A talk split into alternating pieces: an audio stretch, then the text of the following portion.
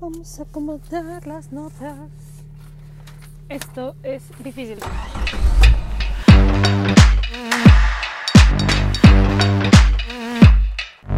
Y bienvenidos a otra emisión de Camino al Caos, este programa en donde ustedes me acompañan en mi trayecto por las calles de Chihuahua, aquí transmitiendo desde la poderosísima, imponente, el peligroso carrito de la muerte, la Ranfla, con su presentadora Caos Ramírez, la cual estoy muy feliz de que estén aquí escuchándome en esta aproximadamente media hora, en la que vamos a hablar de diversos temas que acontecen en el día a día y cosas que pues me interesa platicarles. Bienvenidos al cuarto episodio ya. Cuarto episodio, sí, cuarto episodio. Estoy muy emocionada. Ya van cuatro semanas, ya llevo un mes haciendo esto. ¿Saben qué quiere decir? Cuando ya llevas un mes haciendo algo, ya se hace hábito. Yes. Y bueno, sí, como les decía, estoy muy emocionada. Estamos utilizando otra vez otro micrófono. Vamos de poquito en poquito mejorando la calidad. Y como siempre escuchamos de fondo, pues el sonido y el rugir del motor y de algunas otras cosas del carro. Bueno, bienvenidos, vamos a iniciar este programa. Si bien lo acabo de iniciar con mucha energía, vamos a tener que bajarnos un poco a este bajo mundo porque, porque señores, estamos en una pequeña crisis. Así es, y más bien, que más que señores, señoras, amigas, compañeras, estamos en una pequeña crisis, la cual, la cual siendo sinceros no es algo nuevo, no es algo novedoso, está incrementándose, sí, y sobre todo está teniendo más visibilidad. Y es que bueno, la gente se está empezando a dar cuenta que por ser mujer uno batalla para salir a la calle. Sorpresa, spoiler, bienvenidos a Este es el mundo femenino, ¿sí? Trata de pasar por enfrente de alguna construcción sin que te digan nada, así vengas en pijama, pantalonera, con un chongo todo mal hecho, te van a gritar algo. ¿Por qué? Porque se sienten con el poder de serlos y algo, hay gente que piensa que gritarte así, pues no sé, no sé qué, no sé qué pasará por la cabeza de la gente que grita así por las por los carros, porque no pues no es necesidad, ¿verdad? Entonces sí hemos tenido ataques pues dos notas muy importantes durante esta semana que han conmovido a la nación entera, inclusive se ha hecho noticia internacional, aparte de las desafortunadas eh, declaraciones de nuestro presidente, la, la ausencia de la CNDH, las desafortunadas aclaraciones de algunos diputados y para eliminar la figura del feminicidio, para incluirla como un agravante más que como un tipo de delito. Entonces, todo esto se ha conjuntado en esta semana en donde pues nos sentimos como que estamos peligrando y la verdad es que sí, sí es común, si tú también como yo sientes como que hay que hacer algo, como que tienes que mirar más por encima de tu hombro que lo habitual, que lo habitual hay que decirlo, es normal porque estamos viviendo lo que se le llama una, un estrés colectivo. Y es un estrés colectivo por la difusión y por el movimiento y por todas estas cosas que eh, si bien escuchaba de la psicóloga Ana Armendaris de, en Instagram, que decía que, que es normal, que también hay que aprender a autocuidarnos para evitar este tipo de, o sea, de caer en esta histeria colectiva, pues la verdad sí hasta cierto punto lo considero importante de visualizar. Entonces, pues es un mal menor. Bueno, sí, o sea, aquí es elegir el mal menor. ¿Qué vamos a querer? ¿Vamos a querer eh, seguir sobreviviendo ante este efecto o pues sobrevivir con esta pequeña histeria colectiva que se ha generado? Que como todo tiene su campana de Gauss y va a ir en bajada, pero espero que cuando vaya de bajada nos deje una buena enseñanza. Para todas las chicas que están escuchando este programa, recuerden, eh, pues la situación no es como quisiéramos, no es como deseáramos y sí, tú tienes todo el derecho de salir con la ropa que tú quieras a la calle, tranquila y sin la preocupación de que te vayan a matar, pero tristemente no. Una cosa es el deber ser y otra cosa es el ser. Entonces el deber ser es que pudiéramos salir tranquilas, el ser es que no se puede. Sin embargo, pues no considero que eso sea una limitante. Ándate con cuidado, vigila siempre dónde estás, vigila siempre la gente que está a tu alrededor prevé lo que pueda pasar, siempre trata de detener alguna situación lo más antes que hayas podido. No importa que vale más pedir después perdón por hacerte la mamona, por así decirlo, que luego no poder contarlo. Entonces, toma tus precauciones, toma tu distancia, mantente fuerte. Recuerda que el primer paso de la defensa personal es aprender a decir no y hasta aquí antes de aprender a hacer cualquier movimiento, antes de aprender a hacer cualquier patada, de utilizar tu gas pimienta, la primera cosa que debes de aprender a hacer es activar ese chip en tu cabeza que te diga no. no, no me gusta que me hagas eso, no me gusta esto, hasta aquí llega esto, bye. Porque tendemos a entrar en shock y entrando en shock uno se paraliza y se queda quieta porque uno quiere actuar, pero sabe que no debe actuar porque no lo hacen eso las niñas bien. Pero no, estás en tu derecho, no eres una niña bien, eres una persona. También hombres, chicos que hayan tenido que pasar por la misma situación, también están en su derecho de, de no dejarse, de no ser una persona. Y también hay que empezar a considerarnos como personas, no como géneros. Porque no puede ser posible que crean, que haya gente que crea que tiene una superioridad sobre las mujeres. No es posible, no es posible. Hay superioridades, decía alguien, eh, me acuerdo en una clase de ética cuando estaba en la universidad, la mujer es inferior al hombre y tanto es así que ahí solo existe el término de macho alfa. Y yo, pues sí, güey, o sea, fue inventado el término de macho alfa en una época en donde no había más que unas dos científicas y esas tenían que publicar en nombre de sus maridos, si no, no las tomaban en cuenta, pendejo. La mujer tiene todo lo necesario para salir adelante, así como el hombre tiene todo lo necesario para ser alguien sensible. Son, eh, son estereotipos de género que tenemos porque pues tendemos a agrupar a la sociedad en, en características, pero la verdad es que no debemos delimitarnos por nuestro sexo o lo que digan de lo que es nuestro sexo. Entonces, a darle, protéjanse, chicas, tenemos que actuar ni modo como presas pequeñas. Una presa pequeña en la naturaleza se cuida a sí misma, cuida a las demás, huye en las situaciones en las que tiene que huir y sobre todo ataca, grita y patalea cuando está en peligro. Entonces, sí, no es tan bonito, pero estamos todos juntos. Por favor, no compartas imágenes desgarradoras, no compartas imágenes morbosas, ¿Qué es eso que se filtra la foto de Ingrid? Es detestable. Muy bonito el hashtag que se hizo después en donde publicábamos mm, cosas bonitas, paisajes bonitos, atardeceres, flores. Porque no, eso, eso no genera. Eso genera más histeria colectiva de la que no necesitamos. Necesitamos un estrés colectivo, no una histeria. Un estrés que nos renueve, que nos haga conscientes del problema que estamos viviendo, pero sobre todo que nos motive avanzar y a pasar a través de eso. Porque una cosa es que digas, ok, las mujeres están sufriendo y este el otro, y otra cosa es que digamos, ok, que sea la última. Vamos a hacer todo lo posible porque sea la última. Y tristemente, a cómo va la situación y a cómo quieren reaccionar nuestras autoridades, está muy difícil y recae en manos de nosotros, de nosotras, de salir adelante, sacar la casta y no dejarnos. Y no dejarnos, chicas, hay que decir no en el momento que quieras decir no.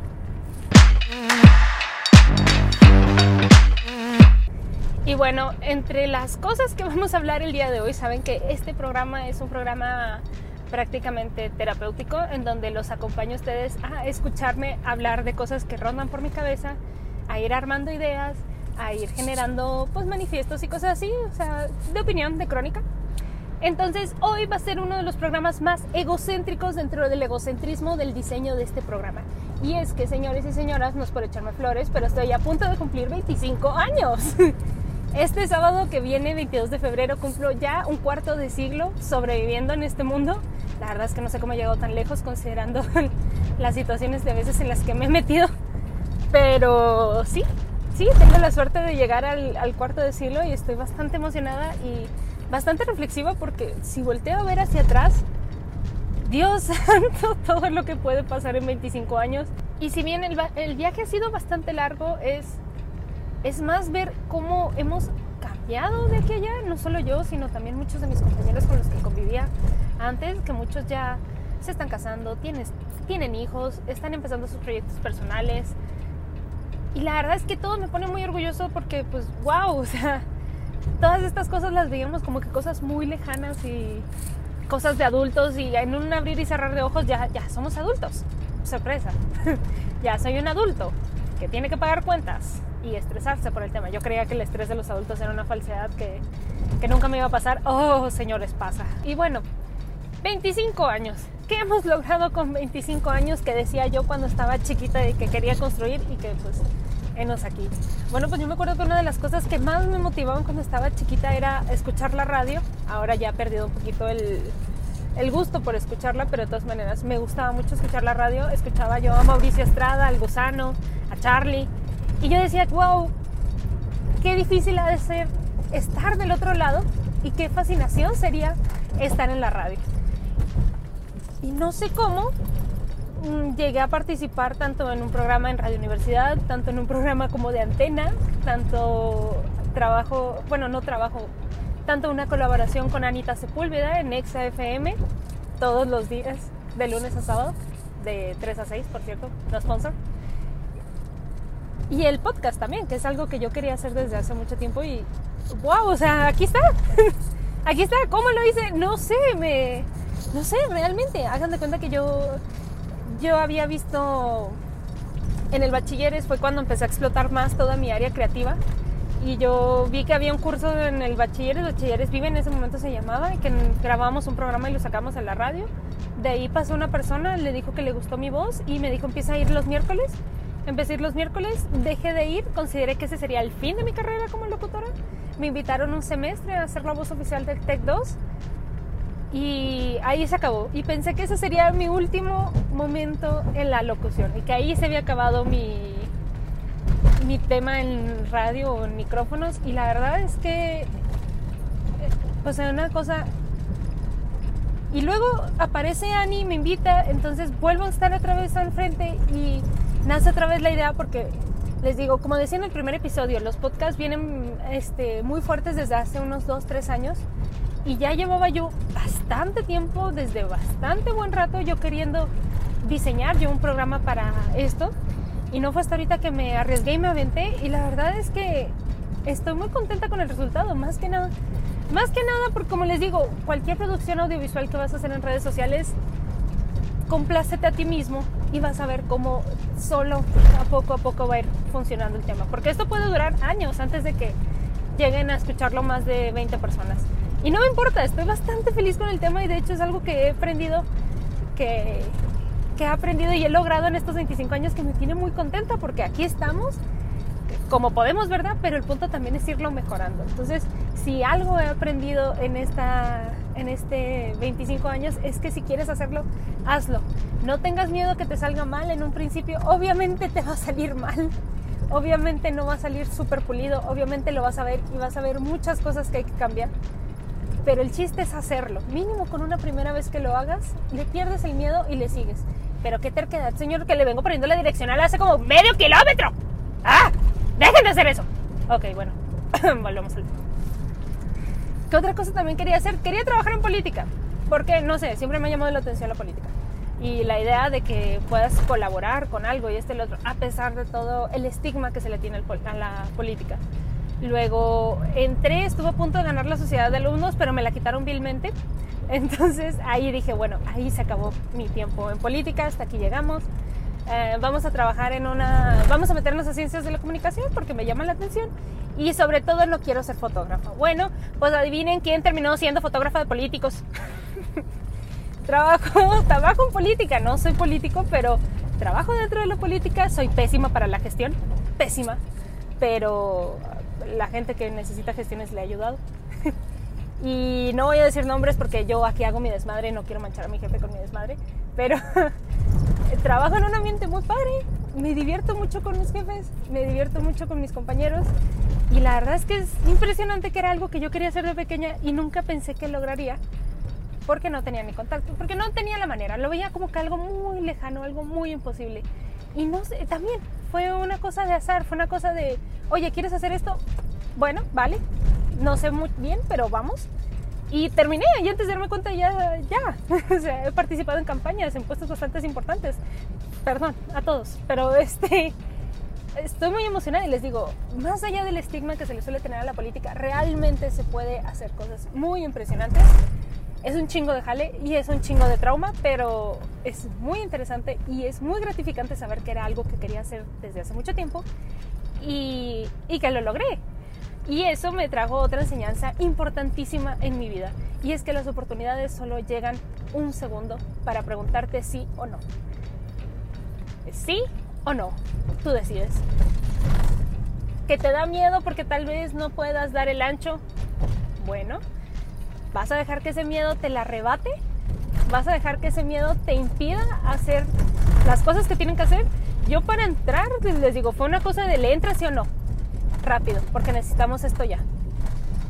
Y fue con un miedo, fue a sabiendas de que iba a batallar mucho para dar el ancho, pero lo logré y aunque aún sigo aprendiendo bastante, aún no soy una experta, aún me hace falta mucho más conocimiento y más poder, pues este lo he estado intentando y he estado siguiendo preparándome para asegurarme de poder brincar el siguiente escalón. Les digo, con todo el miedo del mundo, pero hay que seguir y seguir y seguir y no detenerte ante tus propios miedos y tus propias barreras. Al contrario, úsalas para que te muevan. Usa esas barreras, usa esos miedos para que te motiven a superarlos. No dejes que te coman y sobre todo si la oportunidad te aparece, decide rápido y decide rápido por lo que te haga feliz. No, decir no por miedo no te va a hacer feliz, te va a hacer miserable porque siempre te vas a quedar pensando en el qué pasaría si. Haz lo que quieras hacer y si es tu sueño, hazlo. Posiblemente vas a batallar mucho, va a ser aterrador, pero tienes que hacerlo. Y otra cosa que quería trabajar y también, y esto es maña de los chick flicks, se lo atribuyo a chick flicks, películas en donde eh, Carrie Bradshaw no hacía nada, pero era, era editora, escribía libros y, y todo esto. Bueno, pues a mí siempre me ha llamado, me ha fascinado la idea de ser publicista.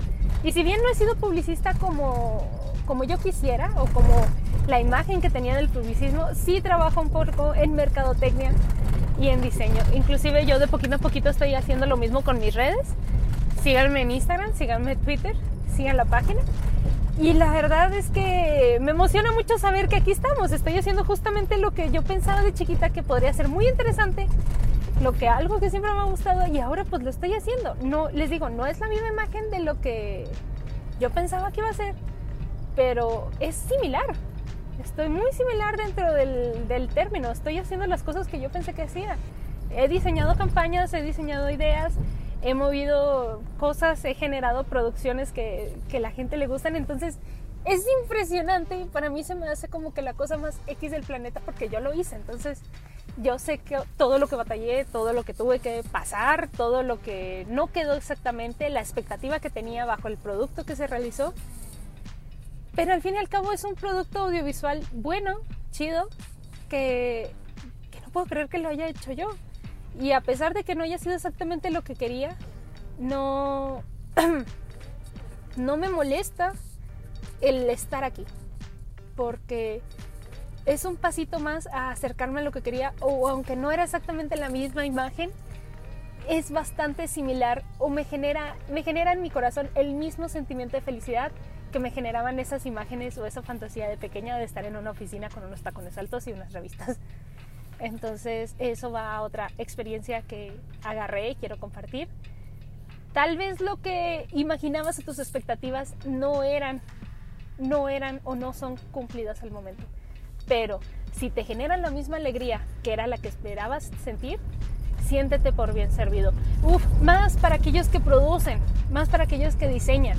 La expectativa de lo que quieres tú producir y lo que tienes que diseñar está en un punto, pero la realidad te va a llevar a otro lado totalmente diferente, porque al fin y al cabo no puedes controlar a las personas, no puedes controlar el clima, no puedes controlar las máquinas, hay cosas que se van a escapar de tu control, hay cosas que no vas a saber hacer y hay cosas que vas a tener que cambiar de último minuto. Pero aquí el punto no es aferrarse solamente a una idea y si esa idea no es así, pues no va a ser, sino ser lo suficiente flexibles como para ir alcanzando nuestras metas, que tiene que no sean tan idénticas a como las veíamos en nuestra cabeza, pero sí que nos generen esa misma alegría que esperábamos que nos generan en la cabeza. Ahora, si me preguntan, bueno, Diana, ok, muy feliz tú con tus retos cumplidos, tus sueños cumplidos, eh, sí, con la gente le interesará, ¿verdad? Pero pues ni modo, están escuchando esto, lo van a escuchar.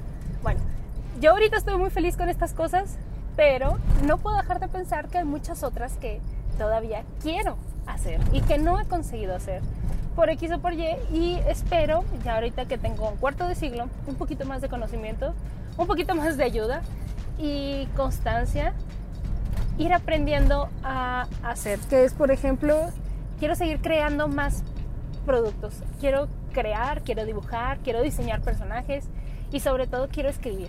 Ah, quienes me conocen saben que a mí me encanta escribir, me encanta diseñar historias. He tenido muchas historias, les he narrado a todo el mundo, muchas ideas en mi cabeza y nunca me he podido sentar a terminar algo porque siempre que las voy a la mitad considero que ya no está tan chido como cuando recién las, las empecé. O sea, sí, realmente eso es lo que pasa. Entonces, quiero, aparte de que me he ido preparando con el tiempo para escribir mejor, para diseñar mejor los personajes, para tener un mejor manejo del guion, quiero sentarme y escribir ya una novela.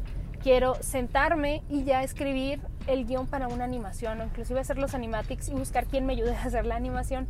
Quiero crear, quiero crear, quiero seguir creando, seguir generando productos audiovisuales, seguir generando campañas publicitarias, seguir generando fotografías, quiero seguir creando. Si hay una razón por la que me gustó mi carrera o me llamó la atención es por la por el abanico de cosas que te ofrece para aprender y sobre todo con lo que puedes crear con todo ese abanico de cosas. Entonces es algo que tengo ahí en la espinita y quiero producir, quiero hacer, quiero promover.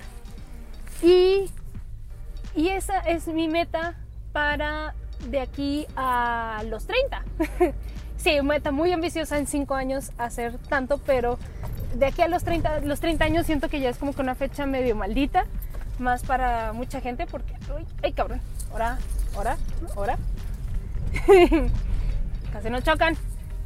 Siento que la gente ve como que los 30 como que una fecha muy maldita, como que, uh, qué miedo. Pero pues la verdad tengo mucha gente que conozco que ya tiene 30 años y, no los veo tan grandes como yo pensaba que se iba a ver alguien de 30. Entonces, pues vamos viendo qué me depara de aquí a los 30 años. Vamos viendo si puedo conseguir estas metas, si puedo incursionar en animación, en la producción de alguna miniserie o ya sacar una novela.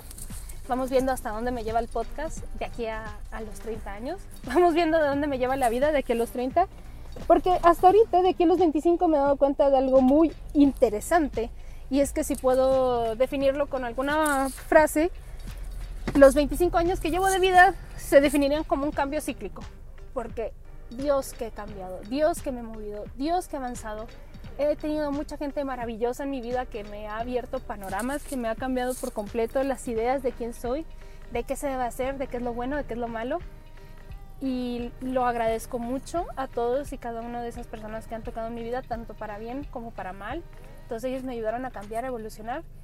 Pero me he dado cuenta que estos 25 años he repetido, me he visto en las mismas situaciones que no sé cómo solo me he metido, lo cual es gratificante por un lado porque conforme vas creciendo vas aprendiendo cómo solucionar ciertos problemas y por el otro lado es extraño porque, what the fuck, ya había pasado por eso hace cinco años, entonces, bueno, parece que como que la vida me da la oportunidad de ahora sí hacer las cosas bien, entonces pues, hay que aprovecharlo.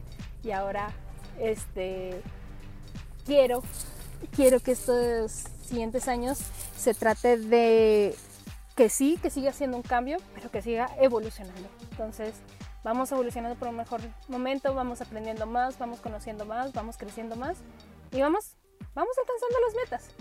Así como todas las personas que me escuchan, si esto te sirve de algo, si te motiva a tú también generar tus metas, eh, yo estaría muy feliz, pónmelo en los comentarios. Y si no, no lo pongas en los comentarios, pero con que saber que alguien se pueda poner de buen humor pensando, ok, vamos a hacerlo, si es cierto, vamos a agarrar mis oportunidades o voy a dejar el miedo a un lado y voy a hacer ese primer proyecto que tengo ganas. Espero, espero y te sirva y solo esa pequeña idea me pone muy feliz. Yo ya he llegado a mi destino, de hecho desde hace un rato, ya escuchamos cómo apaga el carro. Muchísimas gracias por acompañarme en este programa que fue un poquito más personal, más bonito. Espero que les haya servido, que les guste. No se olviden de seguirme en todas mis redes sociales, estoy como caos-rmz y la página de Facebook es Camino al Caos. Recuerden, eh, dentro de poco estamos en Spotify y me pueden escuchar tanto ahí como en la página de Facebook y en, en YouTube también. Vamos a incursionar en YouTube. Vamos a empezar a subir los episodios también Camino al Caos, YouTube. Muchas gracias por escucharme, muchas gracias por estar aquí y recuerden chicos, el caos siempre encuentra un camino y lo tengo de prueba, 25 años de vida, 25 años muy bien servido. Nos vemos.